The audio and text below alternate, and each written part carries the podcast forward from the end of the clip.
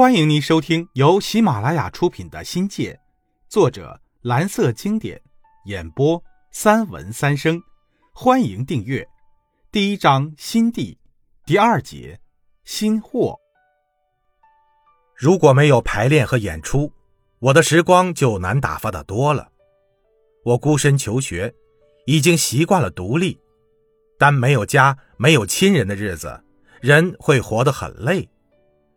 首先要面对的就是孤独。有人说，孤独是一种风范；又有人说，孤独是生命的常态，更是生命的礼物。这些理论太高深，我还不能准确把握这些哲理中的寓意。现在想来，我应该是处于两种孤独的中间。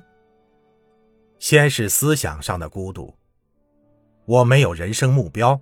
前景暗淡，在假装的坚强中，人可以开心的高谈阔论，可以很放肆的笑，可以愉悦的嬉闹。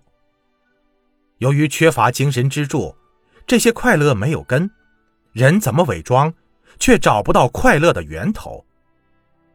我知道，大凡有成就的人，必须经历孤独的煎熬，孤独的层次与成就是成正比的。不论是伟大的思想家，还是科学家、艺术家，孤独是孕育成功的重要条件，但必须以自身的品质、气质和素质为立足点。内心强大的，可以抗拒任何诱惑、骚动与喧哗，这便是内心的孤独了。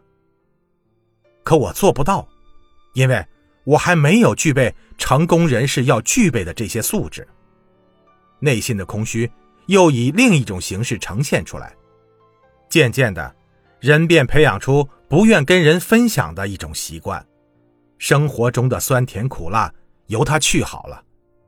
这就是孤独的第二重介意，性格的孤独。一个人的痛自己懂就行了，选择隐藏就成了自己最好的保护伞。流泪也罢，悲伤也罢。一个人承受，最后慢慢蜕变成一种孤傲，是一种近似于病态的和扭曲的性格。到了周末，同学们各回各的家，刘红星同学则成了我最好的伙伴。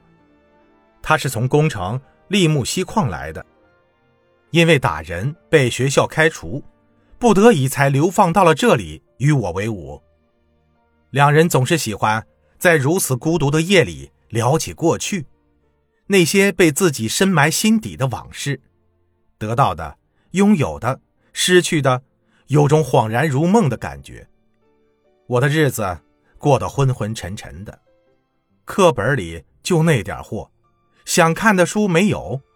从清溪泉老师那里借了本《政治经济学》，我差不多把里面重要的概念背得滚瓜烂熟，纯粹是消耗多余的青春。因为没人指点，学习也茫然不知所措。要学些什么，如何学，没有一点底，基本上如同放出去的牛，属于自生自灭的状态。实在是没辙了，就撒野。我几乎吃遍了同学们的百家饭，多次跟着黄启良同学去过他在洞井的家，最远还跟刘红星同学走路回利木西矿。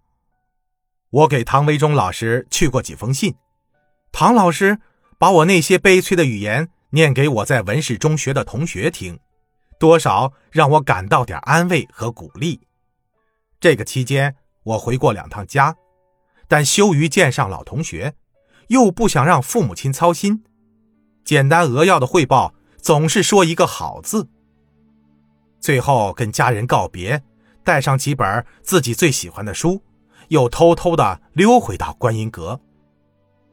有一天啊，李习胜老师传话说，史校长有事要找我。校长告诉我，中央发出扫盲运动的号召，向莒南县高家柳沟村学习。各位高中生要利用周日和晚上的时间，参加所在村的扫盲班。学校成立扫盲小分队，主要进驻没有师资的生产大队。由于学校里教师有限，学校拟定抽调一批学生补充师资缺口的问题，其中就有我一个。于是，我从文工团抽身，光荣地加入到特别小分队里，负责关平堰村的扫盲工作，以实际行动投身到这场全国性的伟大运动中。关平堰在我后来插队的大井塘对面，离街也就二十分钟的行程，来回很是方便。我和李振清同学一组，一人负责一个教学点。那天徒步到村里。找到支书见上面，村支书介绍说，各生产队里的青壮年不多，识文断字的人更少了，其中大部分人在队里做积分员。至于社员的名字、农具、肥料等很多日常需要用的字都写不上来，只好用打勾画圈来表示，很像古人的结绳记事法。时间一久，勾圈满天飞。成了一笔糊涂账。教学的时间大都安排在晚上、农闲和雨天，原则上是农闲开学，农忙少学，双抢休学，忙后复学。